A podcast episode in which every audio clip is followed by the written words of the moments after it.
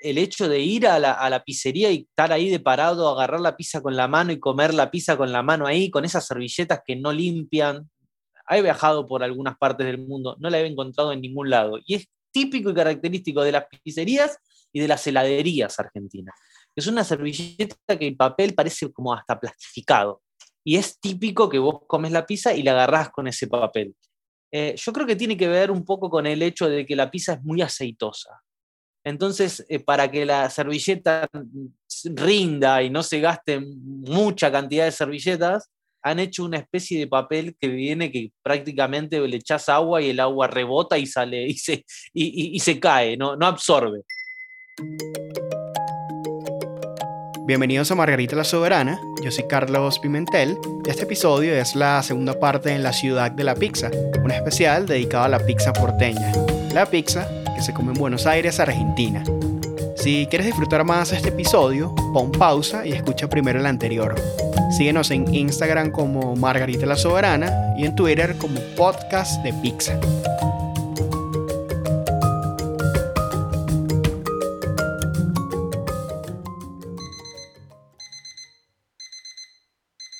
Cuando tenía 7 u 8 años, una de las cosas que más disfrutaba era acompañar a mi papá al mercado. Lo hacíamos los domingos, salíamos a las 7 de la mañana, caminábamos hasta el bulevar de la Avenida Bermúdez y allí tomábamos un bus que nos dejaba en el mercado municipal El Paso.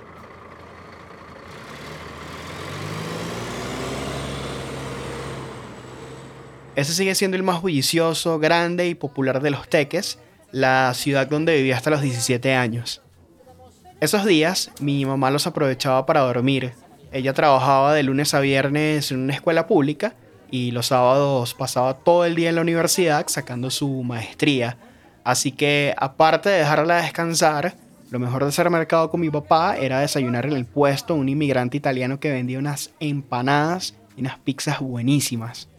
Mientras yo pasaba mi porción de jamón y maíz con un maltín polar bien frío, mi papá se limpiaba la boca después de zamparse dos empanadas de chicharrón.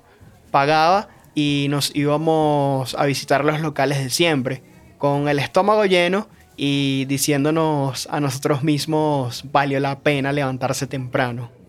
Esta era una costumbre que compartíamos mi papá y yo, una que no podemos repetir ni pasar a la siguiente generación. Por eso no va a trascender. Más de 20 años después, esta anécdota me hace pensar en lo frágiles que pueden ser algunas costumbres y tradiciones, especialmente en una época de cambios tan drásticos. Estas pueden ser ordinarias o extraordinarias, depende del ángulo en que se miren, pero más allá de su popularidad, nos necesitan para mantenerse vivas es un esfuerzo colectivo cuya recompensa es la idea de sentirnos parte de algo más grande e importante que nosotros. Creo que las costumbres y tradiciones mantienen a flote nuestras identidades y a través de la pizza porteña te voy a contar por qué pasan de generación en generación, por qué nos hacen sentir seguros y por qué no son estáticas. Próxima estación, Córdoba. A varias cuadras de Corrientes, en el 5270 de la avenida Córdoba, está Angelín, una pizzería icónica que en su fachada tiene un letrero que dice creador de la pizza canchera. Como su nombre lo indica, la pizza canchera está relacionada a las canchas de fútbol de Buenos Aires, ya que la vendían a las afueras de los estadios. Yo soy la cuarta generación, pero la primera, que es Angelín, el dueño, el que la abre, él es el que hace la pizza canchera en ese momento. Te presento a Ramiro Pintos. Él hace parte de la cuarta generación que está a cargo de Angelín. Aquí nos cuenta el origen de la pizza canchera o al tacho. El queso era muy caro la mozzarella en esa época, muy cara. Entonces, ¿qué se hacía? Una pizza fina, grande, con salsa de tomate bien condimentada, que, que cuando se enfriaba se ponía papel en el medio y se podían apilar, porque eran prácticas. Eso con el queso no se iba a poder hacer. Entonces abarataba costos y podía llevar en cantidad. De ahí sale básicamente. Entonces el lugar donde la vende, la canchera, es por la cancha, por la cancha de fútbol. Porque las vendía en la puerta de la cancha de Racing, en la de Huracán, en la de Atlanta, las de por acá, las primeras. Esta pizzería tiene más de 80 años. Angelín, el dueño original, abrió sus puertas en 1938 y detrás de él siguieron el abuelo y el padre de Ramiro. Varias generaciones han comido pizza en este lugar y entre sus clientes más famosos está el mismísimo Frank Sinatra. Se sabe que el cantante estadounidense amaba la pizza, así que durante su única visita a Argentina, en agosto de 1981, pidió que le llevaran pizza de Angelín al hotel donde estaba quedándose. Nosotros somos conocidos porque tenemos un, autógrafo de Frank Sinatra, una foto firmada por él, pues nosotros le mandamos cuando él vino a Argentina. Yo a veces lo normalizo, pero yo tengo gente que viene nada más a sacarse fotos con la foto de Frank Sinatra, ¿entendés? Tenemos a veces, el otro día vino un micro de 20 personas de Japón, comieron una porción de canchiles y sacaron todos una foto, los 20, hacían fila para sacar foto con, el, con Sinatra.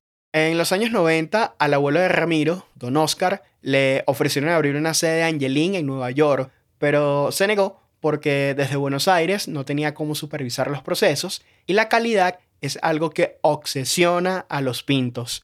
Ellos saben con exactitud lo que esperan sus clientes de sus pizzas. Por ejemplo, yo como pizza de que tengo 5 años y sigue siendo la misma, tengo 30.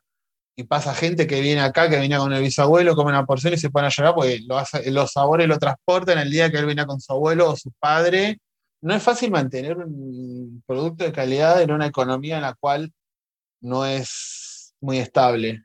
Porque acá cuando hay problemas de plata, lo que primero se hace es acortar gastos. Se puede acortar gastos de dos formas. Uno es bajando la calidad. Nosotros, desde que mi abuelo tengo el uso de razón, eso nunca fue una opción para nosotros, ¿entendés? Después, en el medio, tenés que estar un poco preparado, tenés que conocer. Y segundo, tenés que, bueno, plantarte y saber que el que viene Angelín, vos no vas a cambiarle la calidad. Los sentidos son el vehículo perfecto para pasar cualquier costumbre, hábito, rito o tradición a la siguiente generación. Por ejemplo, el olor a leña del horno, los ruidos de la cocina, el verde de las aceitunas, la textura pegajosa de la masa o el sabor intenso de la salsa de tomate son cosas que nos van condicionando pero con naturalidad, como si estuvieran preparándonos para el futuro. Mi abuelo, por ejemplo, yo desde que tengo uso de razón, cuatro años, ponele tres, ya por lo menos me acordaba el olor que le quedaba pegado a él en, el cuerpo, en la ropa cuando llegaba, eso lo mismo me pasa con mi papá. Después ya ponele que a los seis, cinco, uno empieza como a razonar más y yo ya me daba una cuenta del negocio familiar, que todos iban y venían. Nunca me imaginé terminar acá, la verdad uno de chico dice que quiere ser otra cosa, cualquier otra cosa me imaginaba. Pero después de a poco te vas encaminando. Yo estudié cocina a los 17 años, o sea que ya más o menos venía encaminado para este lado. Así es como los miembros más jóvenes de esta familia se han ido sumando al negocio que siempre ha sido parte de sus vidas. Mi familia los domingos se hablaba del negocio, se iba mi abuelo, venía mi papá, los días de semana lo mismo, yo iba y venía todo el tiempo. A mí yo venía acá a las 5 de la tarde, me ponía a jugar con la masa y me iba a las 10 de la noche. Y siempre a poco fui metiéndome, después inconscientemente a los 17, 18 años, cuando mi abuelo se retira, tuve que entrar porque mi papá no podía solo. Entonces, naturalmente, ya de chico lo fui viendo y a los 17, 18 como que ya se hizo más formal, ¿no? pero se dio solo porque fue que mi abuelo se tuvo que retirar y mi padre no podía solo. Y bueno, y entré. Capaz que un poquito de golpe, ¿no? Porque era chico. Pero bueno, ahora tengo 30, ya pasaron 12 años y eso me sirvió un montón porque conocí todos los puestos. ¿entendés? Yo estuve en la caja, estuve en el mostrador, estuve en el salón, fichando las mesas. Tuve una especie de preparación, ¿no? Inconscientemente, porque mi papá obviamente me dijo que haga lo que yo quiera pero venía, miraba, mi abuelo me enseñaba a hacer esto, miraba cómo hacían las empanadas, y bueno, entre las dos cosas, tuve una especie de preparación para que los 18 o 20 años tenga que entrar. Mi vida ahora está en base al negocio, ¿no? Obviamente el eje de mi vida es el negocio, uno se levanta, se acuesta, está yendo, viniendo, yo capaz que no vengo, pero sé lo que pasa. Y ya ahora está metido en mi vida, en la mía, en la de mi hermano, en la de mi papá, porque mi hermano también, yo tengo un hermano más chico que también él pensaba hacer otra cosa. Pero lo mismo, de chico venía al negocio, empezó a venir, venir, venir, tuvo que entrar porque ya no hacía el trabajo, por suerte, no daba abasto, mi padre y yo tenía que entrar, y bueno, y lo mismo. Y él ahora está en lo mismo, en la parte en la que estamos los dos metidos, y mi papá ya se está yendo. Y ahí es como que todo este tiempo fue como una preparación, que yo ya ahora a los 30, con mi hermano vamos a... Arranca la nueva generación, por así decirlo, ¿no? Y con la llegada de una nueva generación, la idea de abrir sucursales vuelve al tintero algo que las anteriores preferían evitar. Sí, eso fue, eso fue más de la época de, de mi abuelo y mi padre. Mi abuelo se lo pasó a mi padre. Los dos tenían el mismo política de no abrir sucursales porque estaban bien con, con, lo que tenían, no se querían arriesgar.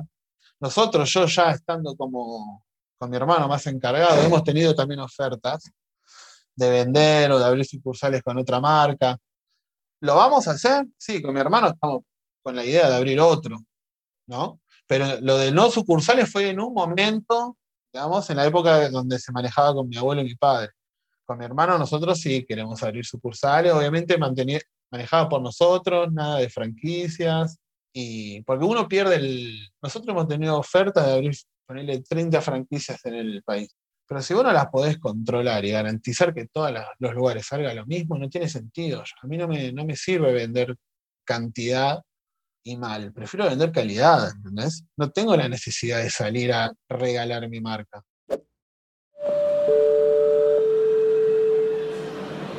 Próxima estación, Palermo. Cercanía. En Buenos Aires cambiarse de barrio es cambiarse de pizzería. Algo que un fan de la pizza como Franco Lovisolo no se toma a la ligera. Franco es productor audiovisual y es un gran amigo de uno de mis mejores amigos, Ángel. Cuando conversamos, apenas tenía unas semanas de haberse pasado de casa, así que aproveché la ocasión para preguntarle cómo iba a elegir su próxima pizzería. Todavía en este barrio nuevo que estoy, eh, sí sé cuáles son las pizzerías que hay, ya las de alguna manera las visualicé, pero todavía no hice la prueba. No quiero crear un manual con instrucciones precisas para elegir una pizzería en Buenos Aires. Más bien son señales que desde la experiencia de Franco inspiran confianza al momento de escoger una pero no se puede negar que es una decisión permeada por la tradición. Eh, creo que tiene que ver mucho con la historia también. Cómo luce el lugar, qué imágenes tiene en, el lugar. Por ejemplo, acá hay una que ahora yo ya la vi. Ya, eh, de hecho, hoy pasé por la puerta para fijarme el precio, sobre todo. Entonces, hay ciertas, ciertos indicios que te dan, que me llaman la atención y me dan, me dan a entender de que la pizza está buena si hay taxistas, si hay elementos antiguos. Y, por ejemplo, el lugar este tiene todo como banderines de clubes de fútbol, pero viejos. El cartel de la pizza son esos carteles que se usaban antes para, lo que, eh, para el cine, para el teatro, con letras móviles, que, es, como una, es como una barra que tiene como una tela, y entonces uno le pone como unas letras con, unos palitos, y entonces la carta este, e, es, así, es como una, un, cartel con letras que se van intercambiando, como algo medio vintage, si se quiere. Pero no vintage cool, porque está muy de moda lo vintage ahora, medio hipster. No, no, vintage porteño, el fileteado. El fileteado es otro de los indicios. Y por lo general las pizzerías también parecen medio sucias. Pero no es que están sucias, es que las paredes no las pintan o que tienen otra estética, ¿viste? Es exactamente eso, algo más de estética que de asexia. En estos lugares las cosas se hacen de otra manera. Una pizzería del barrio Palermo que encaja con esta descripción es Los Muchachos de Puntibanca, una de las favoritas de Franco. Y un día pasé por la puerta y el olor ya me dijo, es por acá. Eh, no inmediatamente, ¿eh? porque aparte la pizzería, eh, es una, te, soy completamente sincero, no es una pizzería que de afuera luzca como Kentucky, que tiene locales que hoy en día ya es más una cadena Kentucky. Es más bien una, una pizzería con unas cortinas rojas viejas. No, no, no es una pizzería que tenga marketing. Pero bueno, está en, en uno en tirarse a la pileta, ¿viste? A ver si está buena o no. Recuerdo que fuimos con Ángel y le digo, Mira, acá vas a probar la mejor pizza fugaceta rellena. La fugaceta es una pizza de cebolla, que generalmente viene con queso, y rellena es con jamón. Y le dije, y probate también la que se llama punto y banca. Es la especial de la casa. La especial de la casa tiene todo. Aceituna, huevo, cantimpalo. Cantimpalo es como un chorizo colorado, morrón, bueno, queso, jamón. Es una bomba realmente. Y le dije Ángel, pedite una y una. Y él me dijo, me dijo, me voy a quedar con hambre. Y se pidió una más. Y no pudo terminar la tercera porción. Me dijo, tenías razón. Y se fue respirando pesado. Porque realmente la pizza de acá es muy, pero muy pesada. Llena mucho. Los ritos son costumbres que están cargadas de mucho simbolismo como atragantarse 12 uvas minutos antes de la llegada del año nuevo y que para atraer la buena suerte. Muchas veces los ritos son la forma más efectiva de causar recordación, algo que los muchachos de Puntibanca aprovechan para meterse en el corazón de sus clientes. Me acordé de algo que, te quería decir, que es uno de los detalles que a mí me enamoraron del lugar este que te digo, la pizzería de Punto y y que es algo que me encanta hacer, que es dejar propina, porque ellos tienen como una, un frasco en donde uno ni siquiera tiene que ir a depositar la plata en el frasco. Ese frasco que, tienen, cuando uno va y paga, primero uno pide la pizza, se la sirven, uno se, eh, tiene la ladera, va, se sirve la, la cerveza, se sienta, come y después se acerca a la caja y paga. Y cuando vas y pagas, suponte que son, no sé, 180 pesos, y vos le, das 200 y le decís, no, está bien así. El ruido que se genera es, es lo que a mí me, me llama la atención. Agarra a la persona que, te cobra, entonces se acerca a al frasco, deposita la cantidad de plata que uno dejó de propina y hace, profesionales, Gracias, muchas gracias, se escucha de parte de todos los cocineros y todos los empleados al mismo tiempo al unísono. Es como gratificante, no sé cómo explicártelo. A mí me, encanta, me encantaba, me encanta ir y dejar propina. Y, incluso hasta me da vergüenza. No, no, es que, porque está todo, toda la, clientela escuchando que el tipo fue y dejó propina. Y ellos aparte lo hacen como una especie de, de rito, ¿viste? Próxima estación, Corrientes. Buenos Aires es la ciudad de la pizza, así que no es de extrañarse que sea el escenario de uno de los maratones más atípicos del mundo, el Musa 5K. Bueno, hola, estamos acá en, el Imperio de la Pizza, en, Chacarita, en la primera la primer pizzería de la Musa 5K 2018. Vamos a probar con Mati acá, a ver qué, qué onda. Vamos a darle, Mati. Nació en 2012 de la manera más espontánea posible. Durante una conversación, dos amigos se preguntaron cuál era la mejor pizza de Corrientes y para averiguarlo, diseñaron una caminata por las principales pizzerías de esta avenida y lo que empezó como un evento de 30 personas se convirtió en toda una fiesta popular. Musa, más allá de una, una fiesta popular alrededor de la pizza, que es la, comida más para mí más, más importante de Buenos Aires y porque vos podés entender la, historia de Buenos Aires a partir de la pizza, o por lo menos gran parte de su historia, sobre todo la del siglo XX. Escucha a San Martín Ausmendi, uno de los creadores del Musa 5K. Las inmigraciones, digamos, las influencias, un montón de cosas. Y además lo que la gente más come, eh, y además la pizza que, si uno dice, bueno, ¿cuál es la comida de Buenos Aires? Que podés comer de todo, es la pizza, es mucho más la pizza que el asado, que es algo más del interior del país. Y también con Musa siempre nos pasó que el origen de Musa fue, siempre estaba esta idea de reivindicar la pizza porteña como identidad, así como hay una pizza de un estilo neoyorquino, o mismo dentro de Estados Unidos hay una pizza de estilo de Chicago, de Detroit, Nueva York.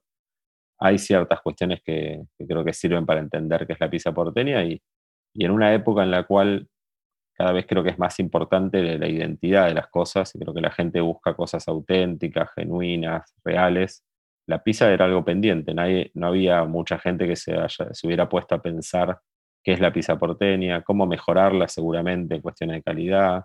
Musa fue un gran aprendizaje para mí. Aprendí un montón de pizza, de las pizzerías, de los pizzeros, de lo, que la gente, lo que genera la pizza en la gente de Buenos Aires y de todo el país. Y es un evento único. De hecho, no hay en ninguna ciudad del mundo una, un evento así.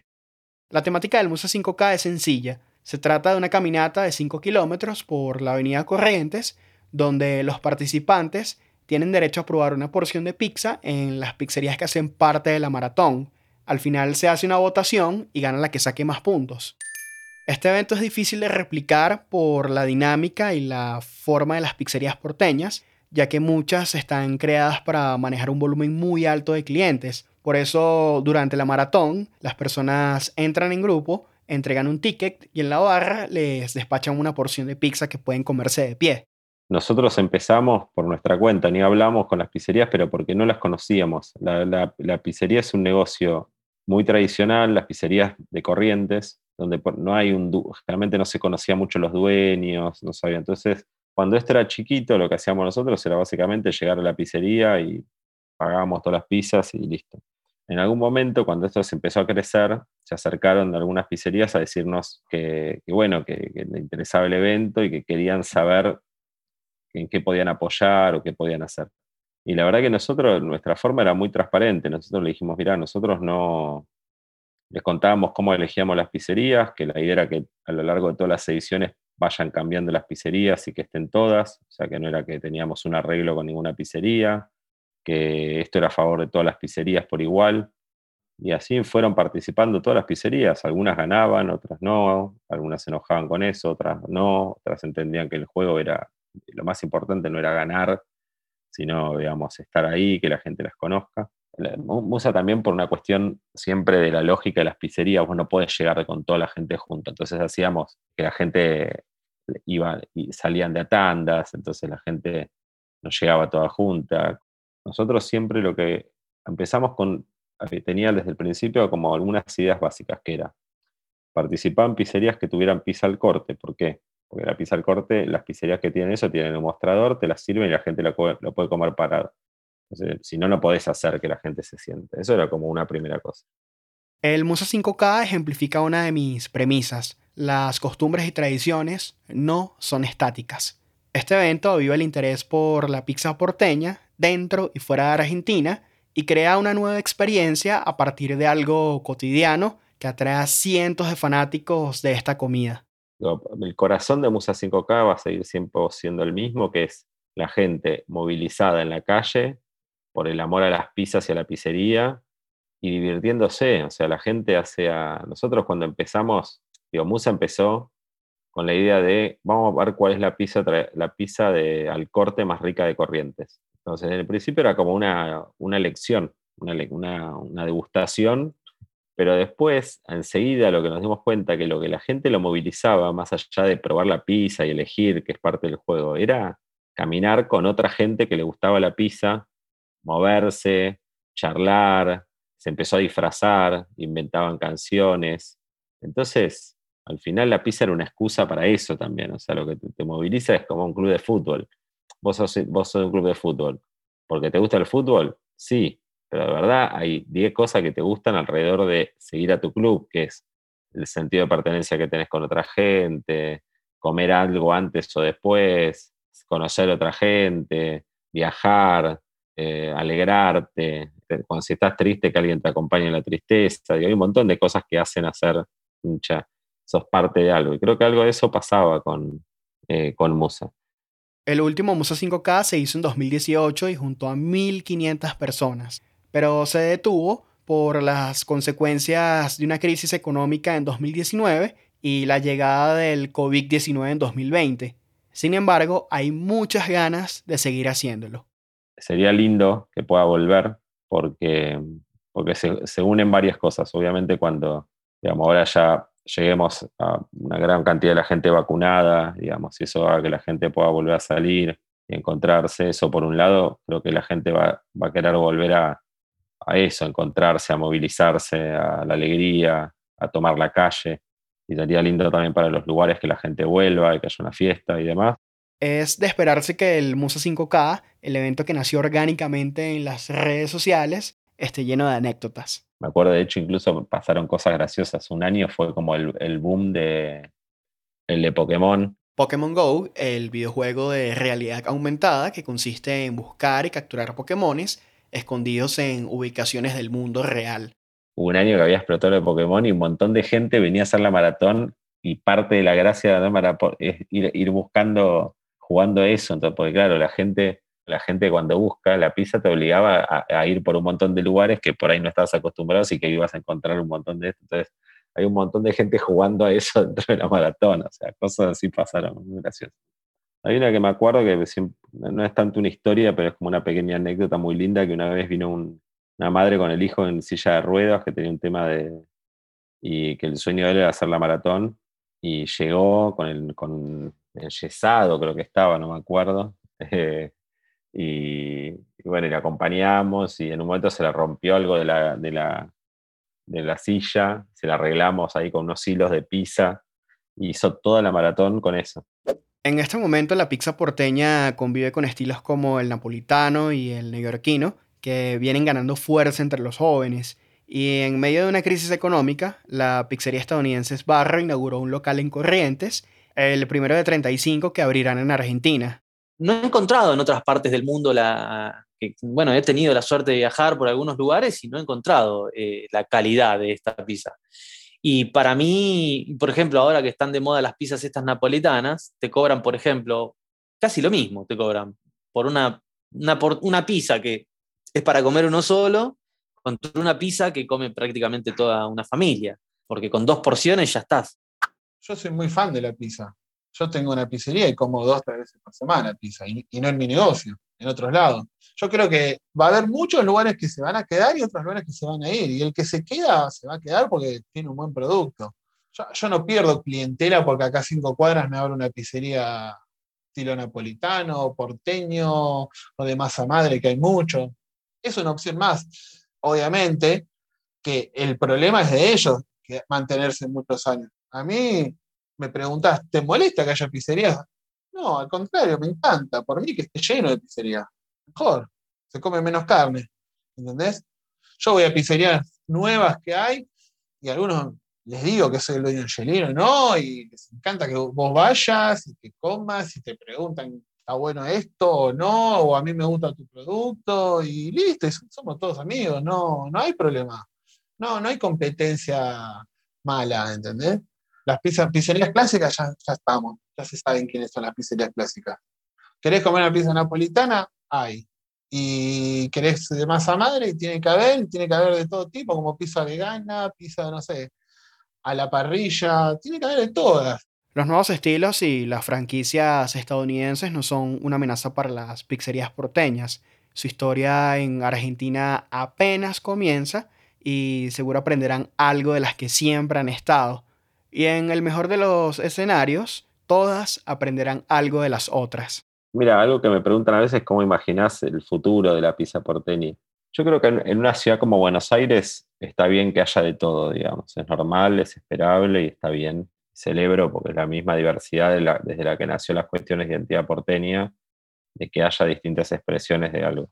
Y de hecho creo que lo que siempre hizo la pizza porteña es reflejar las influencias de las distintas influencias que había en la ciudad. Y para mí hay lo más lindo que tiene, algo que para mí es el corazón de la pizza porteña, es libertad para crear dentro de, dentro de ciertos parámetros que tiene la pizza porteña a nivel formato, pero creo que lo que, lo que es es un gran, como un, un espacio que absorbe influencias todo el tiempo. Entonces eso lo hace algo necesariamente vivo y que tiene que evolucionar y cambiar y moverse.